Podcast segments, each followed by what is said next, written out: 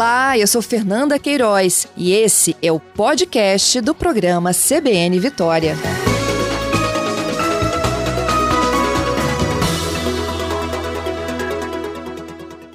Bom dia, seja bem-vinda. Bom dia, desculpa os problemas técnicos.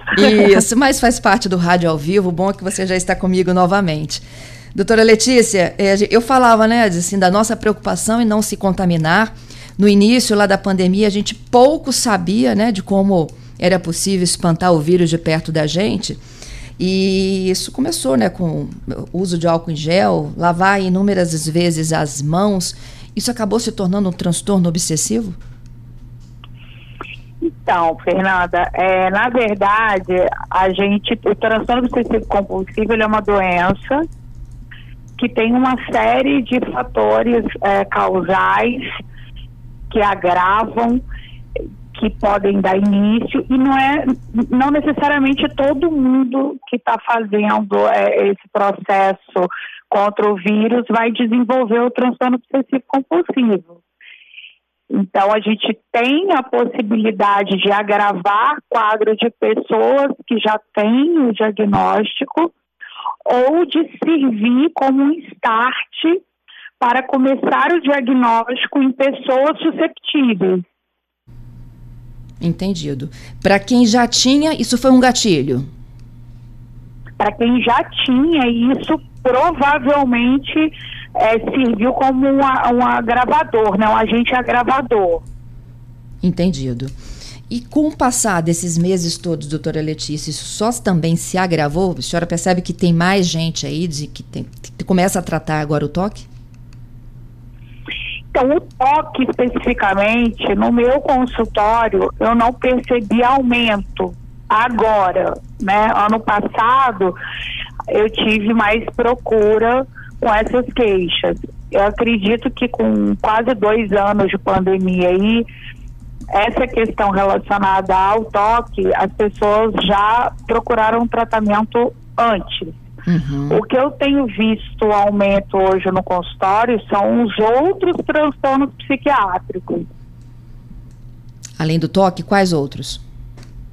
É, trans, outros transtornos de ansiedade, né? O toque ele é um transtorno de ansiedade, mas a gente tem o transtorno de ansiedade generalizado, onde a pessoa tem manifestações orgânicas, pode ter enjoo, diarreia, é, dor de cabeça, dores em geral, queda de cabelo. A gente tem a, a síndrome do pânico, a gente tem o transtorno de estresse pós-traumático, temos o agravamento das depressões, seja unipolar ou bipolar. Então, todos esses outros transtornos eu tenho percebido agora uma piora importante. A gente estava esperando essa piora importante para o ano passado. No ano passado a gente teve uma procura maior das pessoas com a piora do toque, piora de medo, fobias. E esse ano o que está chegando é um pouco mais grave ainda no consultório.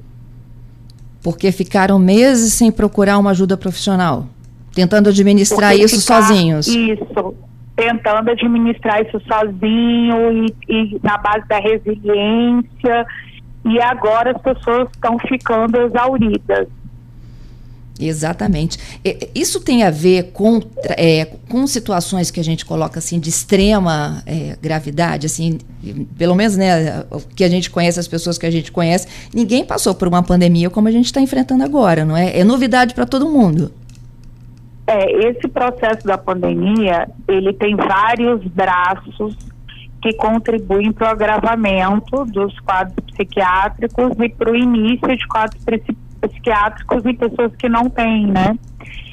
Então a gente tem a questão da perda de controle, tem a questão é, do vírus, do medo do vírus, tem os trabalhos essenciais como os profissionais de saúde, de outras áreas que lidam com a perda né, de pacientes, tem a perda de entes queridos, tem a questão financeira.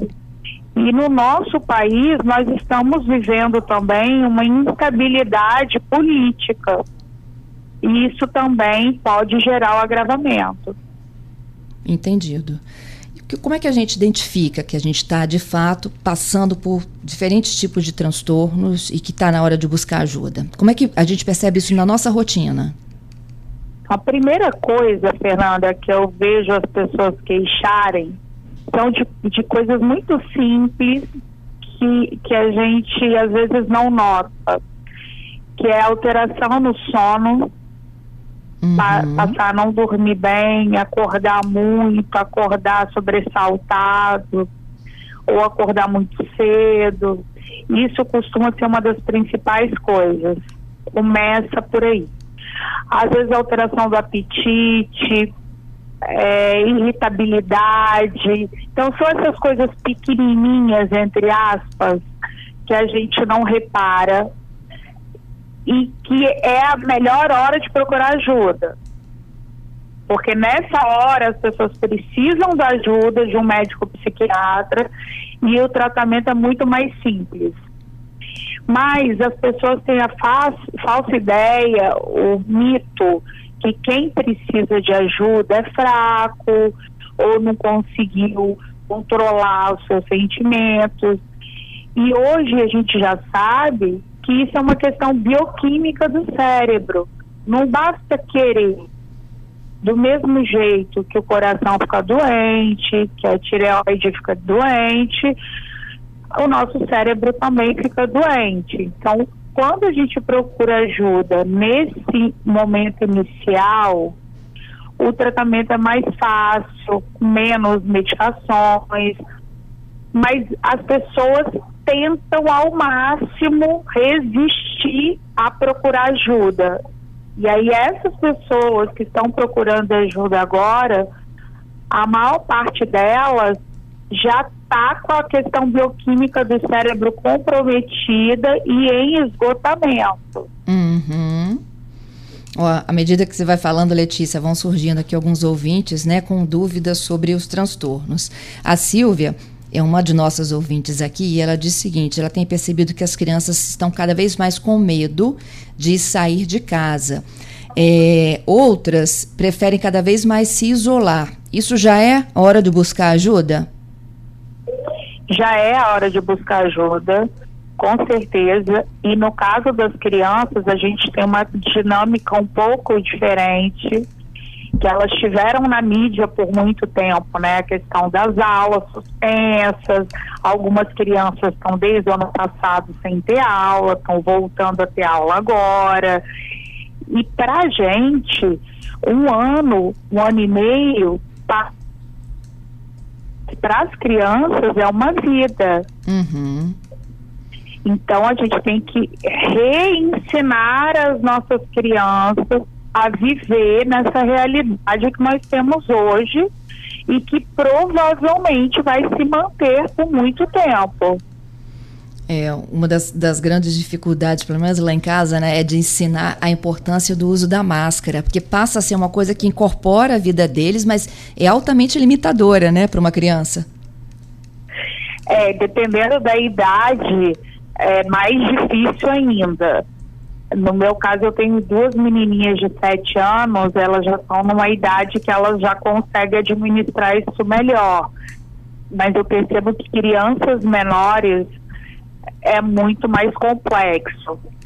É, aí, Fernanda, é tentar levar com um pouco de naturalidade. Dependendo da idade da criança, é, é mais complicado forçar. Então, a gente conversa e, e faz algumas concessões, algumas trocas. É tentar deixar a criança participar o máximo possível. Isso aí. Tem outras perguntas aqui, a Roberta também perguntando quando é que a gente percebe que a gente saiu né, da, de uma condição aí que poderia ser exagero para o toque. Tudo que passa a ser disfuncional atrapalha o meu funcionamento, impacta na minha vida pessoal, impacta no trabalho, impacta no meu dia a dia, tudo, isso serve para tudo, tá, Fernanda? Já é o momento de procurar ajuda.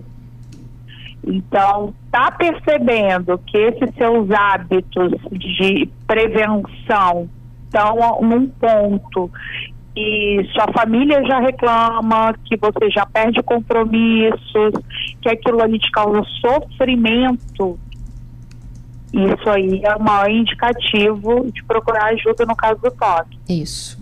Olha só, tem um outro aqui, o Fernando. Ele disse que ele tem um amigo que confere o tempo todo se a maçaneta da porta está ou não fechada antes de sair. Ele volta umas três vezes para fazer esse tipo de conferência, tá? E ele perguntou já várias vezes por que, que você faz isso, né? E ele disse: não sei, é mania. Isso é mania ou é toque?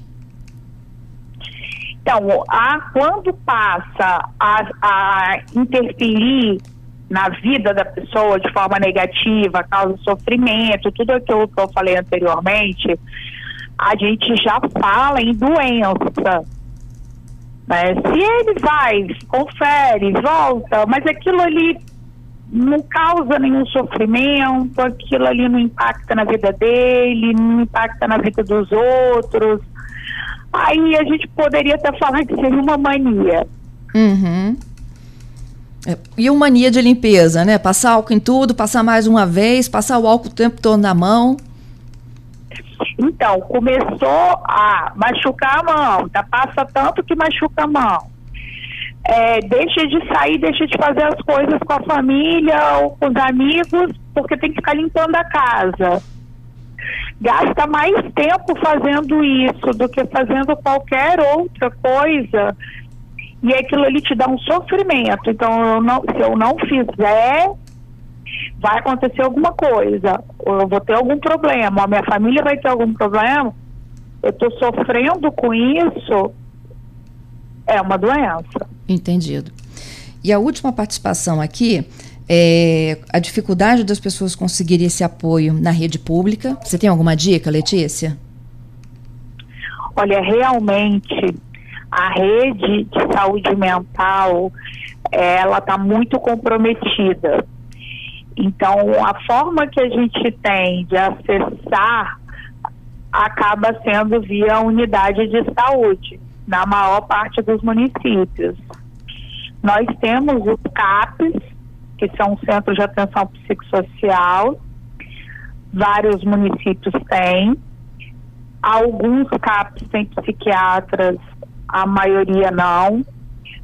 Mas indo para a unidade de saúde ou para um CAP, mesmo que não tenha psiquiatra, eles vão fazer o encaminhamento para o psiquiatra quando necessário. Uhum. E a Andrea te pergunta: é, para tratar de um transtorno como esse, há necessidade de medicamentos? Normalmente sim, tá, Andréia? Então é importante a gente abrir nosso coração para os medicamentos psiquiátricos. Tem muitos mitos ao redor deles a maior parte das medicações psiquiátricas, para não falar todas, né, que a gente tem uma pequena quantidade, é que causa dependência, mas a maior parte não causa dependência. Não tem problema algum em fazer o uso, pelo contrário. Os trabalhos que a gente tem mostram uma proteção neural com o uso dessas medicações. Então é mais danoso, André, a gente continuar doente nesse sofrimento todo, sem fazer o uso da medicação quando for necessário, do que utilizar a medicação. Isso, quem vai definir vai ser o médico psiquiatra junto com o paciente nós temos uma série de outras coisas que devem ser observadas junto com a medicação que favorecem a proteção do cérebro, que é uma boa alimentação, atividade física, pelo menos 150 minutos semanais, desenvolvimento da espiritualidade, prática da espiritualidade ter um bom sono, por isso que o sono é importante, a psicoterapia, em especial quando for indicado pelo psiquiatra, porque a gente consegue indicar a linha específica de psicoterapia que cada paciente vai se beneficiar melhor. Então, todas essas, eh, essas coisazinhas, né, essas coisinhas, é, fazem muita diferença junto com a medicação. Entendido. Queria te agradecer, Letícia, mais uma vez pela parceria aqui conosco. Eu que hein? agradeço. Obrigada, Fernanda. Desculpa os probleminhas do início. Imagina, tamo junto. Obrigada, bom Boa trabalho para você. Obrigada. Letícia, tchau. tchau Letícia.